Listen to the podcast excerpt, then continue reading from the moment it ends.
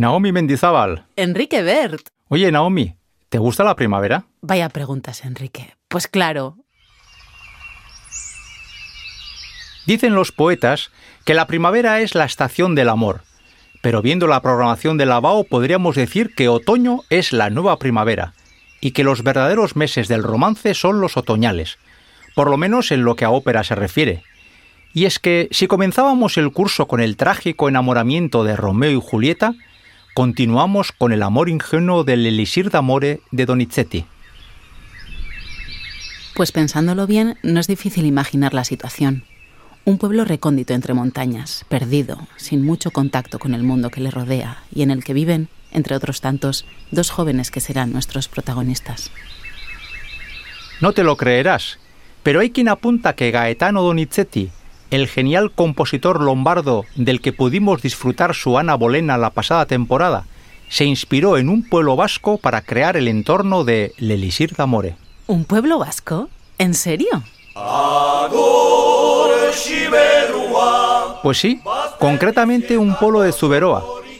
No penséis que la abuela de Donizetti fuera vasca ni que pasara sus vacaciones en Biarritz. La cosa es que se basó en una obra anterior, Le Filtre, con música de Daniel Aubert y libreto de Eugène Scribe, que ocurre en un pueblecito cerca de Maule. En la versión de Donizetti, eso sí, el entorno parece más alpino que pirenaico. No esperéis ver ni lauburus ni partidos de pelota. Bueno, pero que tenga Euskolabel o no, tiene escasa importancia. Efectivamente. Lo relevante es que estamos en un núcleo rural, agrícola, donde todos se conocen y en donde a cada uno le está reservado un rol concreto. El marco para nuestros enamorados, por tanto, está preparado. ¿Quieres conocer la historia? ¿Terminará trágicamente como en Romeo y Julieta? ¿Habrá happy end al estilo de una comedia de Sandra Bullock? Qué ganas de escucharlo. Pues vamos con ello.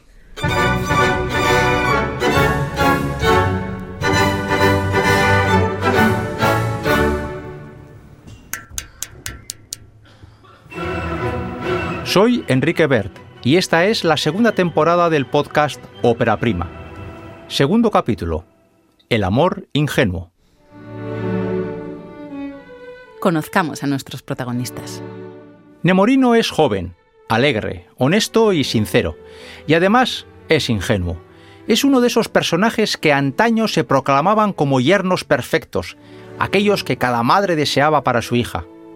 Ahora ya sabemos que los seres humanos estamos lejos de la perfección, así que nos basta con entender que Nemorino es buena persona. Ella, Adina, sabe leer, cuestión que no es baladí, siendo como es una mujer en un pequeño pueblo de la montaña. Pasa el tiempo leyendo un libro de antiguas leyendas, y al comienzo de la ópera la encontramos haciéndolo frente a las muchachas del mismo pueblo, analfabetas como tantas, que asisten embelesadas a las desventuras de Tristán e Isolda después de tomar el mágico filtro del amor. Pero además de saber leer, Adina tiene una fuerte personalidad, cree saber muy bien lo que quiere, y ante la insistencia de Nemorino que le proclama día sí y día también su amor, muestra paciencia y tranquilidad. Porque Nemorino está enamorada de Adina, y cada vez que puede se lo hace saber de la forma más agradable posible. ¿Te gustaría ser mi Isolda? ¿Podría yo encontrar el elixir mágico de Tristán para enamorar a mi Isolda particular? Ya tenemos a las dos columnas centrales que habitan en el pueblo, pero aún nos faltan las dos personas que son ajenas al mismo, pero que están llamados a jugar un papel relevante. Así, Belcore, sargento de la guarnición militar, embozado en su uniforme, cada vez que llega a la plaza del pueblo arrasa entre las chicas. Y es que para muchas aldeanas un hombre así puede ser la única puerta de salida a experiencias nuevas, a vivir una vida distinta, llena de expectativas. Belcore se encaprichará de Adina y ésta, aunque solo sea por provocar a Nemorino, por llevarlo al borde del precipicio emocional, se comprometerá con el militar a una boda inminente.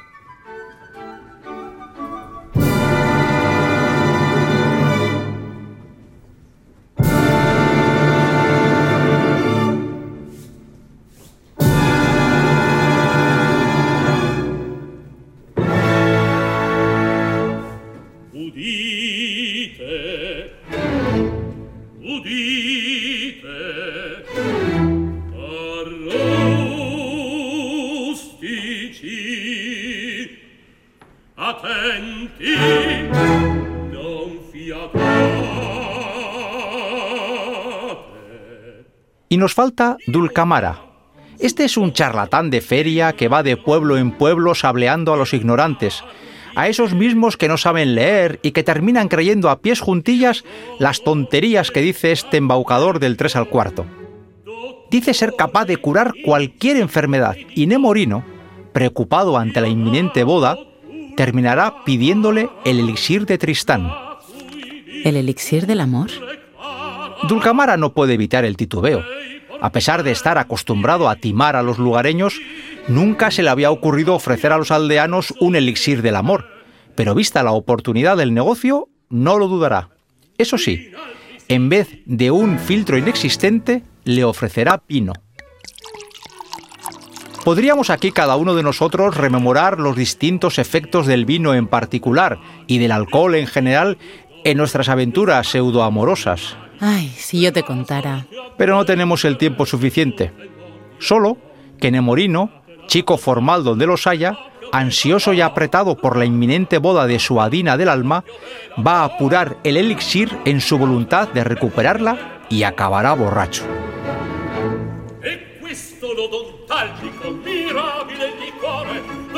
materie degli civici possente distruttore i cui certificati autentici bollati tu car vedere e leggere a ciaschedun farò per questo mio specifico simpatico prolifico buono settuagenario e valetudinario. Nonno di dieci bamboli il nonno diventò di dieci o venti bamboli il nonno diventò per questo tocca sana in breve settimana io d'una afflitta vedova di piangere cessò o voi matrone rigide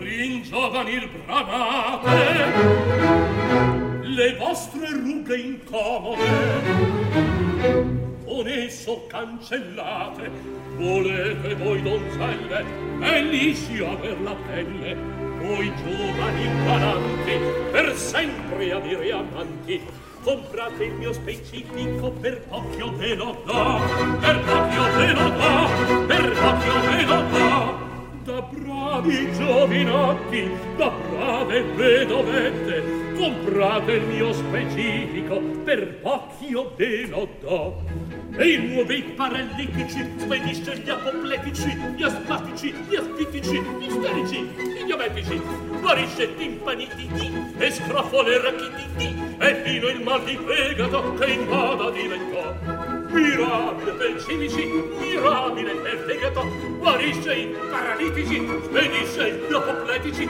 aprate il mio specifico, voi giovani donzelle, voi giovani galanti, per macchio e godò. Avanti, avanti, vedove, avanti, avanti, bamboli, comprate il mio specifico, per macchio ve lo do, ci per macchio ve lo do, ci per macchio ve lo do, ci per macchio ve lo do.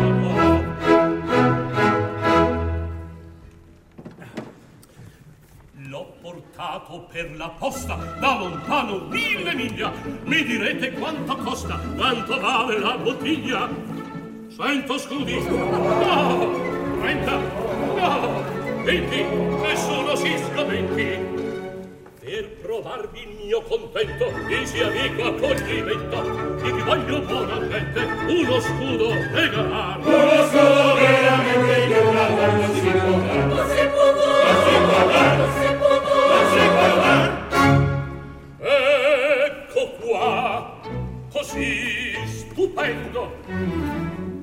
di balsamico elisire, tutta Europa sa ch'io vendo no venire.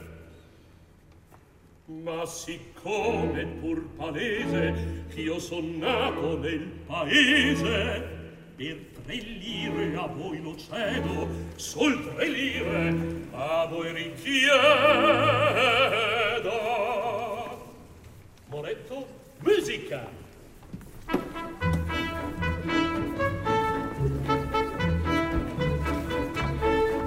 così chiaro e come il sole che a ciascuno che lo vuole.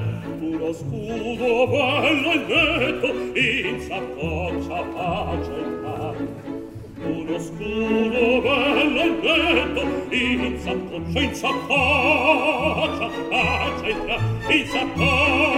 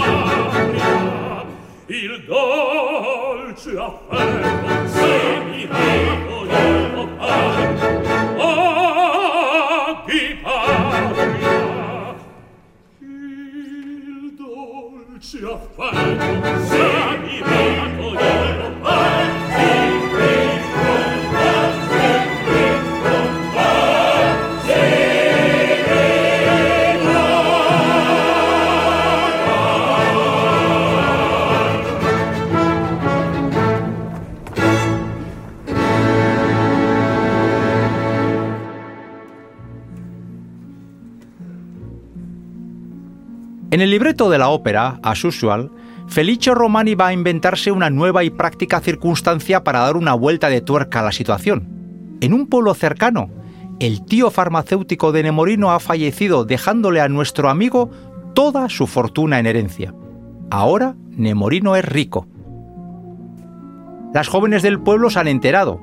Ya se sabe que en un pueblo pequeño es imposible guardar el mínimo secreto y todas rondan a Nemorino con la idea de poder participar de la fortuna, lo que deja a Dina estupefacta.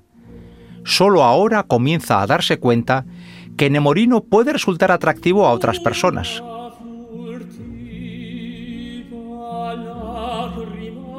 Nemorino, que está convencido de que el elixir funciona, cree haber advertido cómo una pequeña lágrima recorría el rostro de Adina, como si la pena le hubiera invadido de pronto. De ahí viene la famosísima aria Una furtiva lágrima.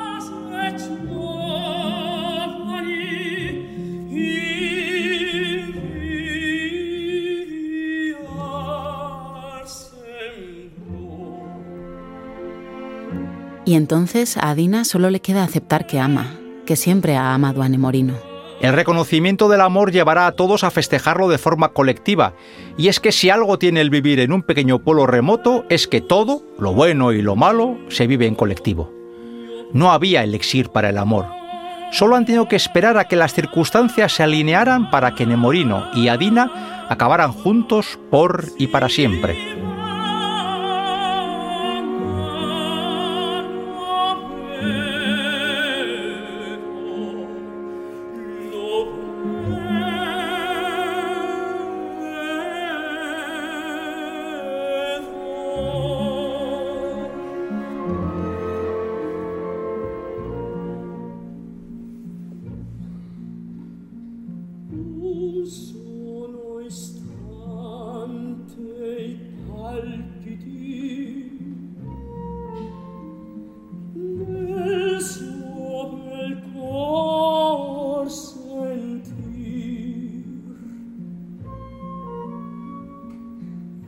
Kyrie sospiri.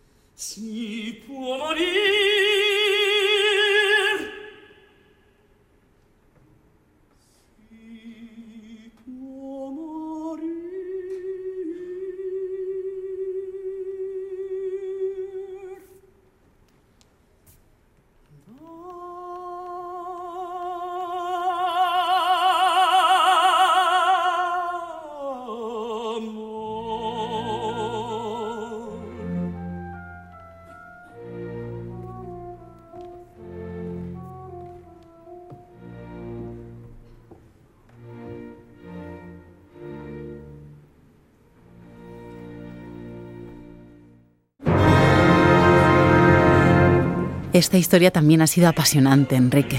Sí, y ya verás la del capítulo que viene. No te va a dejar indiferente. Antes de despedirnos, escucharemos la escena final de esta ópera.